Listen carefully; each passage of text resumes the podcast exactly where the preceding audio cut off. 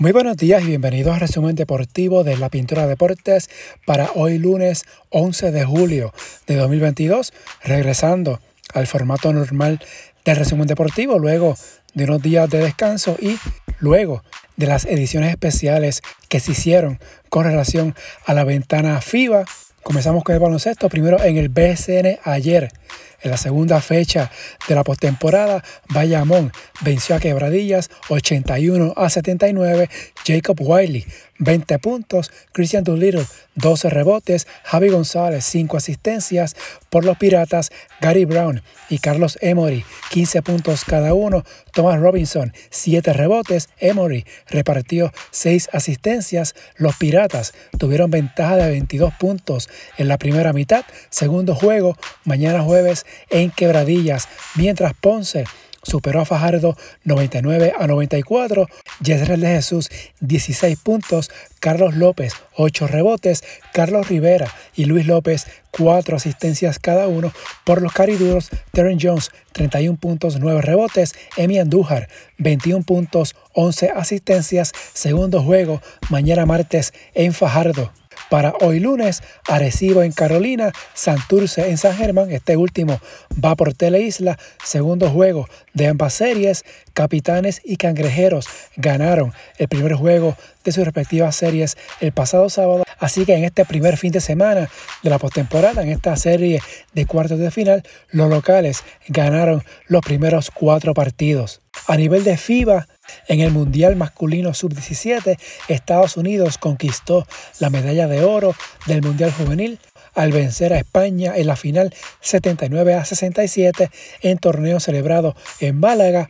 Cooper Flag, que apenas tiene 15 años, 10 puntos, 17 rebotes, 8 cortes de balón, 4 bloqueos por Estados Unidos, que ahora tiene marca de 44 y 0 en el Mundial de esta categoría. Francia se agenció la medalla de bronce al vencer a Lituania 66 a 58 de los equipos de América. Canadá quedó noveno, Argentina en el undécimo puesto, República Dominicana número 13. Isan Almanza de España fue escogido como el jugador más valioso del torneo en la final logró 9 puntos y 15 rebotes, mientras a nivel femenino, el pasado sábado comenzó el Mundial Sub-17 que se celebra en Hungría, Francia, España, Estados Unidos y el local Hungría tiene marca de 2 y 0 de los equipos de América, Canadá 1 y 1, Argentina y México 0 y 2.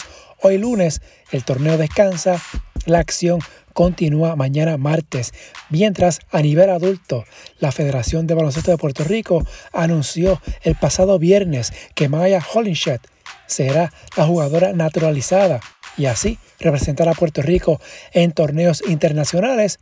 Hollinshed es una delantera centro estadounidense que jugó a nivel colegial con la Universidad de Colorado en cinco temporadas. Hollinshed tuvo promedios de 11.9 puntos, 6.5 rebotes, 1.2 asistencias, lanzó para 43.7% de campo y 33.9% en triples.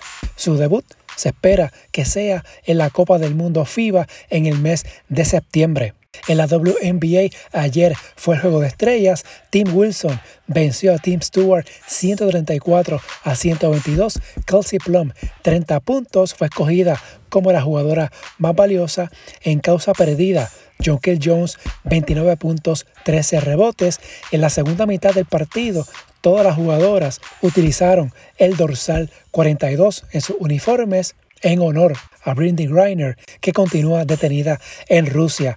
La temporada de la WNBA continúa mañana martes en la tabla. En las primeras cuatro posiciones, el campeón Sky de Chicago está de líder con 16 y 6, Las Vegas 15 y 7, Seattle 15 y 8, Connecticut 14 y 8.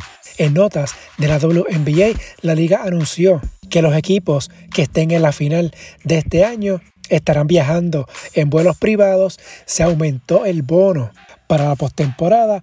Ahora serán 500 mil dólares que recibirán las jugadoras del equipo campeón, mientras para la temporada 2023 la serie regular será extendida a 40 partidos. En el baloncesto superior nacional femenino, las montañeras de Morovis anunciaron la renovación del dirigente Jorge Otero para la próxima campaña que comienza en el mes de octubre. En la NBA, esta noche, en la Liga de Verano, Orlando se mide ante Oklahoma City. Será el duelo del primer escogido en el draft, Paolo Banquero, por el Magic ante el número 2 en el sorteo, Chet Holgren del Thunder de Oklahoma City. El partido a las 9 de la noche va por ESPN, mientras Damian Lillard firmó una extensión de contrato con los Blazers de Portland por dos temporadas, ganará 59 millones de dólares en la campaña 2025-26 y 63 al año siguiente. En el béisbol, en las grandes ligas, ayer se anunciaron las reservas del Juego de Estrellas. En el caso de Puerto Rico, el béisbol boricua tendrá dos representantes, uno en cada liga. Jorge López, relevista de Baltimore, estará con el equipo de la Liga Americana, mientras Edwin Sugar Díaz, taponero de los Mets de Nueva York, con la Liga Nacional. El Juego de Estrellas es el 19 de julio en el Dodger Stadium en Los Ángeles. Para López será su primera participación en un juego de estrellas, está quinto en la Liga Americana en Juegos Salvados con 16, mientras para Díaz será su segunda participación en el Clásico de Verano, es cuarto en la Liga Nacional con 18 salvados, mientras Shohei Otani, que ya había sido elegido como bateador designado en la Liga Americana, también estará como lanzador. En la acción de anoche, Boston venció a los Yankees 11 a 6. Cristian Vázquez de 5-2, su quinto jonrón de la temporada, dos remolcadas, dos anotadas. Medias Rojas y Nueva York dividieron honores en su serie de cuatro partidos de este fin de semana. Nueva York ganó los primeros dos partidos. Boston salió airoso el sábado y el domingo. Se vuelven a medir el próximo fin de semana en una serie de tres partidos en el Bronx antes de la pausa del Juego de Estrellas. Ya en las grandes ligas pasamos de la mitad de la temporada y repasando la tabla de posiciones en la Liga Americana, en la División Este, los Yankees tienen 14 juegos de ventaja sobre Boston. En la Central, Minnesota, 4 y medio de ventaja sobre Cleveland, mientras en el oeste Houston lleva 12 juegos de ventaja sobre Seattle. Seattle, de hecho, lleva 8 victorias corridas y ha ganado 9 de sus últimos 10 encuentros. En la lucha por el comodín, que para esta campaña serán 3 los clasificados como White Card, Boston, Tampa Bay ocupan las primeras dos posiciones. Seattle y Toronto están empatados con 45 y 42. Baltimore y Cleveland están a dos partidos. En la Liga Nacional, en la División Este, los Mets de Nueva York tienen juego y medio de ventaja sobre los campeones Bravos de Atlanta. En la Central, Milwaukee dos y medio sobre San Luis. En el oeste, los Dodgers de Los Ángeles, ocho juegos de ventaja sobre los Padres de San Diego. Los Dodgers Llevan siete victorias seguidas, han ganado nueve de sus últimos diez encuentros por el White Card.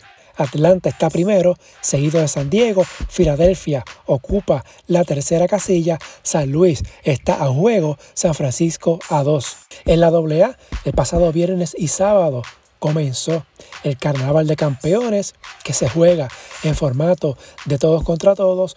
Dos juegos el pasado fin de semana. El siguiente se jugarán tres partidos y el fin de semana después serán dos encuentros para un total de siete partidos para las ocho novenas activas en este carnaval de campeones. Calley está de líder con 2 y 0. Laja, Yabucoa, Junco, Salinas, Hormigueros y Guainabo tienen 1 y 1. Camoy 0 y 2 el viernes. Calley ante Yabucoa, Salinas en Guainabo, Camoy en Hormigueros y Lajas en Juncos. En el voleibol femenino, en el cierre de la fase regular, anoche Manatí venció en tres parciales a Juncos. De esta manera, la temporada regular terminó de la siguiente manera. Caguas de líder con 13 y 3, 38 puntos. Corozal 9 y 7, 27 unidades. Manatí 8 y 8, 23 puntos. Juncos 6 y 10, 20 puntos. Naranjito quedó eliminado con 4 y 12, 12 unidades las semifinales, Caguas ante Juncos y Corozal ante Manatí. En el voleibol masculino, hoy lunes comienza la Copa Panamericana Masculina Final Six, que se jugará hasta el 17 de este mes. En Nayarit, México, Puerto Rico debuta ante la selección mexicana. En otras notas, en el fútbol, hoy lunes en Luxemburgo comienza una batalla legal entre la Superliga y la UEFA. El proyecto de la Superliga fracasó en su momento de lanzamiento hace 15 meses, pero la compañía formada por los 12 clubes rebeldes, ahora encabezados por Real Madrid, Barcelona y Juventus, llevaron el caso ante el Tribunal de Justicia de la Unión Europea. Jueces de 15 de los 27 estados miembros de la UEFA escucharán argumentos durante dos días con la mayoría de esos gobiernos nacionales apoyando a la UEFA. Los clubes acusan a la UEFA de supuestamente excederse en el control de las competiciones de fútbol, lo cual quebranta la legislación europea. Por su parte, la UEFA alega que es protectora del deporte en la sociedad europea al gestionar los torneos con una estructura de pirámide que asegura una competición abierta. Es poco probable que haya un fallo, en este caso, durante este año. En el tenis, ayer Novak Djokovic ganó su séptimo título en Wimbledon. El serbio venció en cuatro sets al australiano Nick Kyrgios 4-6, 6-3, 6-4, 7-6. Tiebreaker 6 a 3.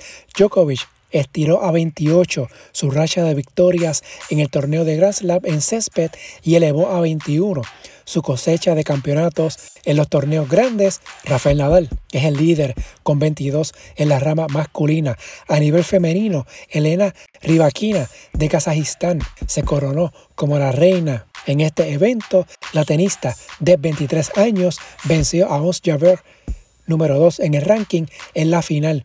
En el judo, el pasado sábado, la puertorriqueña María Pérez ganó la medalla de bronce en el Grand Slam de Hungría, esto en la división de 70 kilogramos. En el automovilismo, Charles Leclerc ganó el Gran Premio de Austria, mientras en el ciclismo, Bob Jungles ganó la etapa del domingo en el Tour de Francia, el campeón defensor Tadej Pogacar se mantuvo como líder general tras nueve etapas del Tour. Si le gusta este resumen, favor de suscribirse para que reciban la notificación una vez esté listo el episodio y darle una valoración de 5 estrellas para que esto le llegue a más personas. Las redes sociales Facebook e Instagram en la Pintura Deportes, Twitter at Pintura Deportes, la página web en la pintura deportes.blogspot.com. Hasta aquí el resumen de hoy. Que tengan todos excelente día.